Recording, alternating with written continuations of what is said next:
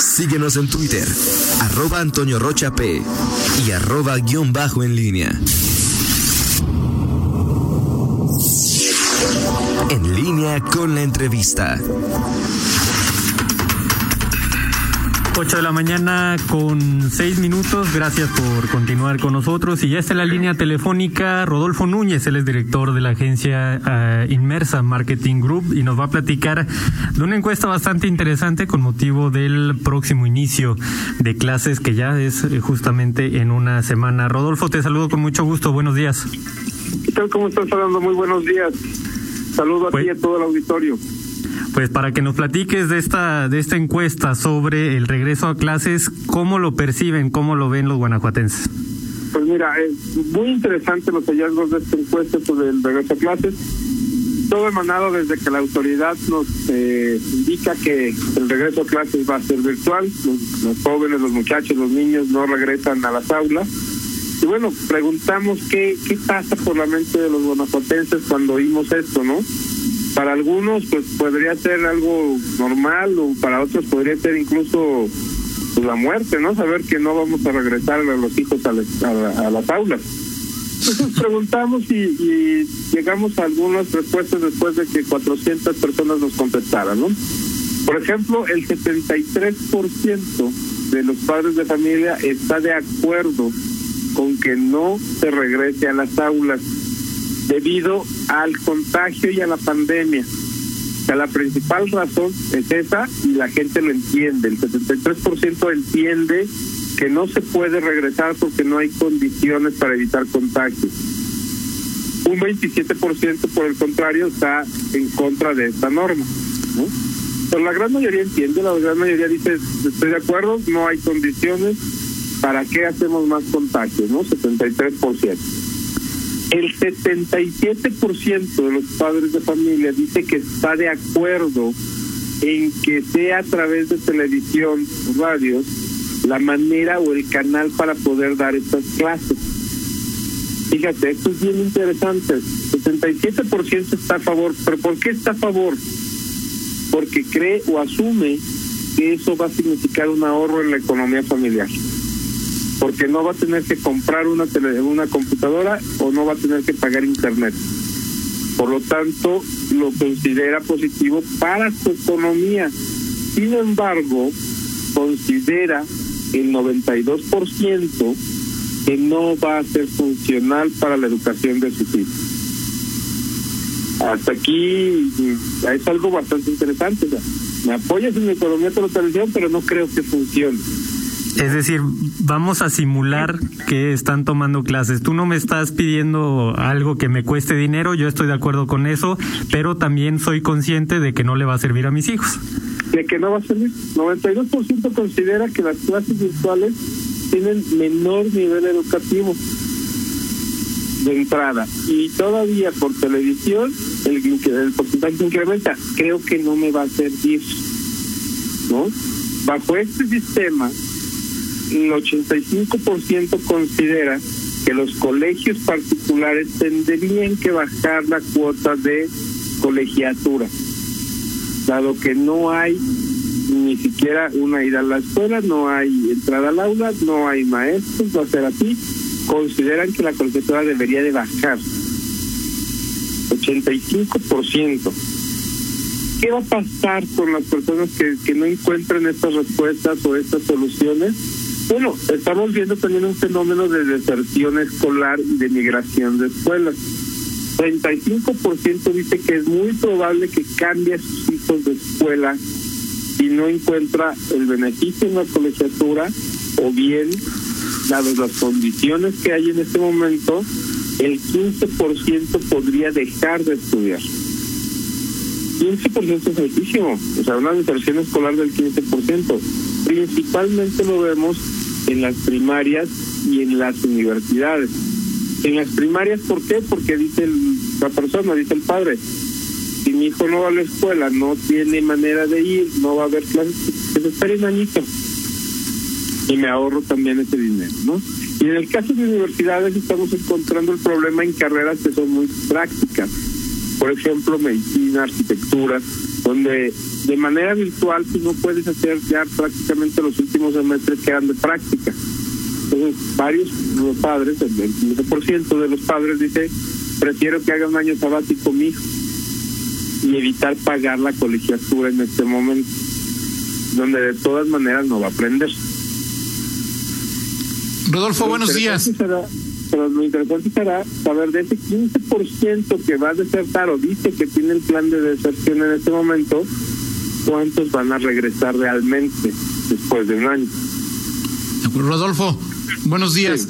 Oye, Rodolfo, eh, de esta encuesta que haces, eh, lo, ¿tienes la división de a cuántas personas de las que entrevistaste, de las que entrevistó eh, Inmersa, tenían o, tenían o tienen a sus hijos en escuelas particulares y cuántas en escuelas públicas? El, el universo que, eh, que contemplaste fue únicamente escuelas particulares, eh, particulares o también eh, involucra escuelas públicas. Esa es una, Rodolfo. Y la otra, me llama la atención, pero poderosamente, es si los dos tienen que salir a trabajar, ¿con quién van a dejar a sus hijos?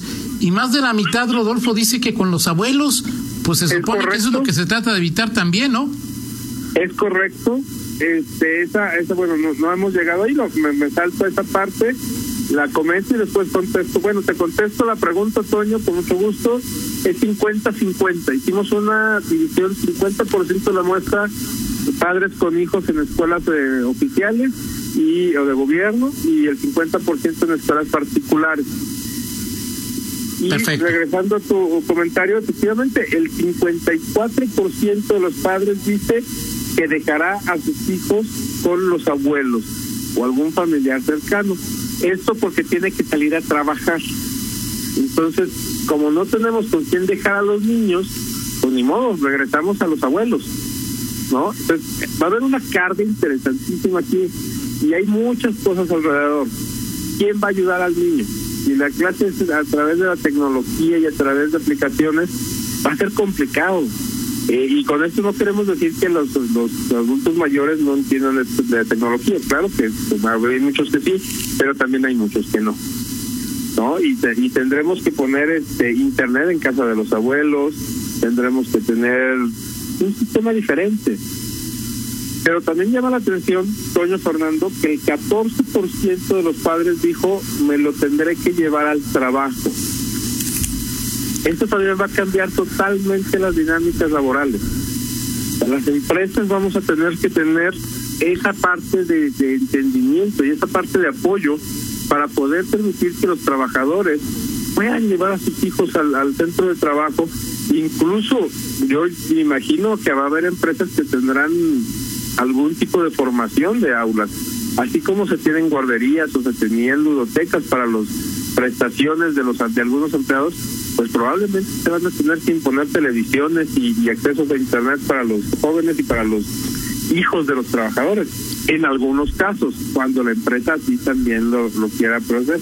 Pero si el 14% dice, no tengo de otra, no tengo con quién dejarlo, no tengo el apoyo familiar, me lo tengo que llevar a trabajo, ¿qué va a pasar en los trabajos? También los trabajos están preparados, se habían preparado para esto los trabajos, en las oficinas, en diferentes lados, esto alcanzó la dimensión de involucrar a los centros de trabajo y esto es algo que no habíamos visto. Es parte de esta secuela de la nueva normalidad, donde esta normalidad pues incluye también nuevos espacios de trabajo ahora para la atención de hijos. No sé ustedes cómo lo ven. Pues es como tú dices, un tema muy, muy interesante, eh, Rodolfo, pero eh, ¿habrá papás o mamás que se puedan llevar a, a sus hijos en, eh, al trabajo queriendo cuando quieran y puedan. Pero pues hay otros papás que por el trabajo que desarrollan, pues es imposible que aunque quieran se puedan llevar a los hijos. Y de esta encuesta, en el mismo, en la misma pregunta que haces, eh, en, bueno, en primer lugar lo dejaría con abuelo o un pariente, 52%, 14% como, como lo comentas es me lo llevaría al trabajo, pero el otro 12, un 12%, Rodolfo dice, los voy a dejar solos en la casa. Es correcto, y eso también es gravísimo, ¿no? O sea, 12% dice, los tengo que dejar solos, no, tengo las condiciones en mi trabajo, no tengo la, la facilidad, no tengo el apoyo de un familiar, ni modo se van a tener que quedar solos. Y estos 12% que se quedan solos pueden incluir muchas cosas alrededor, ¿no? Desde accidentes, no aprender eh, y una infinidad de situaciones que podrían desprenderle tener a, infantes solos, ¿no? Eh, bastante complicada la situación para los padres de familia. El que no haya escuelas sí complica a los padres de familia. ¿no?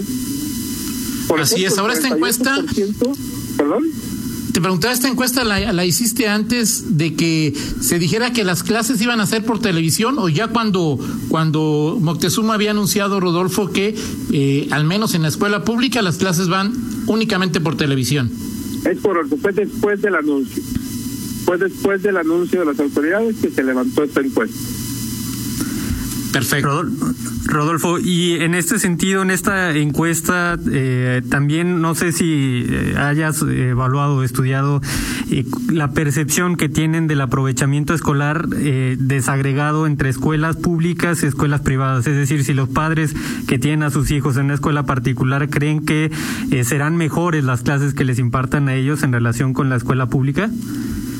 No, no es mejor la, la percepción Mira, el 92% considera que la clase virtual es de un nivel educativo menor y lo segrego por escuela pública o privada cambia, en lugar de 90, de 90 tenemos 85 o algo así en, en, privado. O sea, la percepción es prácticamente la misma. No hay una diferenciación entre escuela pública y privada en este sentido. La palabra virtual es la que causa ruido en las personas.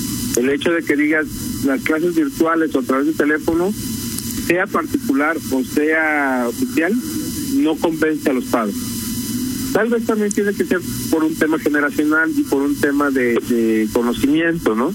Por ejemplo, desde hace mucho tiempo algunas instituciones ofrecen materias en línea, maestrías completas en línea y pues no se había tenido esta percepción de negatividad hacia ellas lo que pasa es que no todos han tenido el acceso hacia este sistema. También es cierto que las plataformas que se han utilizado y la experiencia de los docentes no es la misma que aquellos que ya estaban dando maestría hace un par de años de esta forma. Sí creo que la palabra complica, pero también creo que muchas escuelas, tal vez la mayoría, no estaban preparadas para dar este salto. Y eso pues, se hace evidente entre los padres de familia si, no me equivoco, eh, no sé, percibo en general de estos resultados que los padres de familia sí ven, saben o están conscientes de que no será el mismo aprovechamiento con estas clases virtuales, pero como que también no, no hay mucho margen de maniobra para o mucho hacia dónde hacerse, ¿no? No, pues claro que no, o sea, están de alguna manera, no podemos decir que conformes, pero sí resignados ¿no? Eh, no me gusta la idea, me va a complicar la vida, no va a aprender, pero pues no tenemos otra. O sea, tenemos que aceptar esta parte y, darle para adelante, ¿no? O sea, prefiero eso a que el niño esté enfermo o que se propague más la epidemia. Ahora, Rodolfo, esto es lo que te dicen. El 48% nos dice que no tiene lo necesario en casa para el regreso a clases virtuales. Esto también va a significar un tema importante. ¿eh? Por supuesto. Rodolfo, ahora, esto es lo que te dicen los datos, pero ya en la otra parte de, de, tu quehacer, de, de, tu expertise, ¿Qué te dicen los datos? ¿Cómo leer los datos? De todo esto que nos has comentado, eh, se puede interpretar, se puede eh, este, establecer una hipótesis de qué es lo que más le preocupa a los papás, la calidad de la educación, dejar a sus hijos solos, no tener con quién dejarlos, no tener eh, lo suficiente en casa para aprovechar de la mejor manera posible esta forma de, educar. ¿Qué es lo que más le preocupa a los papás de Guanajuato en tu lectura de datos, Rodolfo? En primer lugar, me parece que el tema de con quién voy a dejar a los hijos, ¿no? Esto realmente vino a complicarles a los padres, a las madres, mucho de su vida diaria y de sus actividades. No nos olvidemos que no todos son una familia nuclear. También tenemos en el Estado, tenemos dentro de la población un importante número de madres solteras, de parejas divorciadas, de hogares únicos de dos personas que finalmente están batallando muchísimo con esta situación, ¿no? Antes tenías incluso en las escuelas estos famosos horarios extendidos para que madres o, padres que trabajan pudieran desarrollar toda su actividad y regresar con su hijo posteriormente, ya después de que hayan salido. Todo esto les vino a dar un vuelco a sus vidas, un vuelco a cómo lo van a desarrollar y por supuesto que es una gran preocupación y no es menor la población que tiene estas características. En segundo lugar está el tema económico.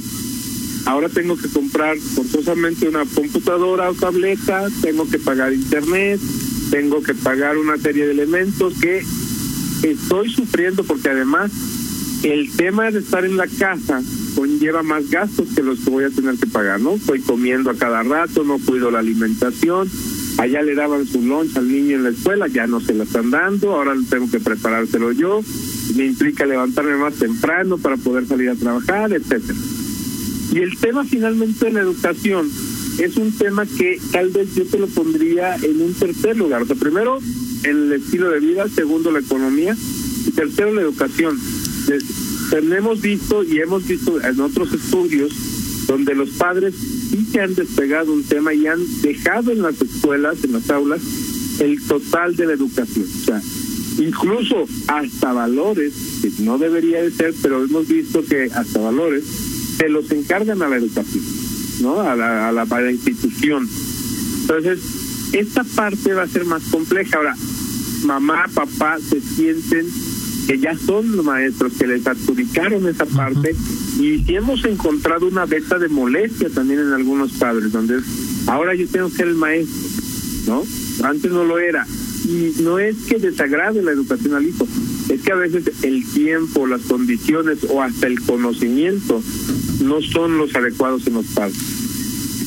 No se tiene ese nivel de, de, de conocimiento para enseñar ni tampoco las herramientas para poder enseñar como lo hace un maestro de primaria, ¿no?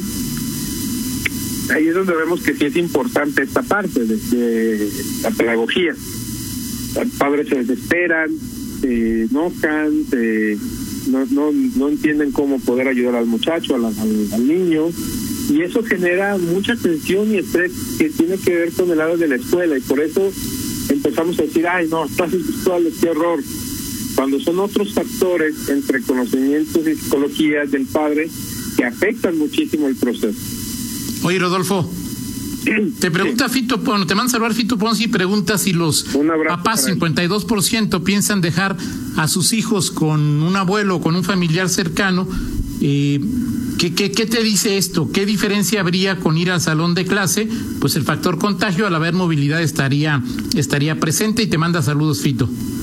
Un saludo para Pito.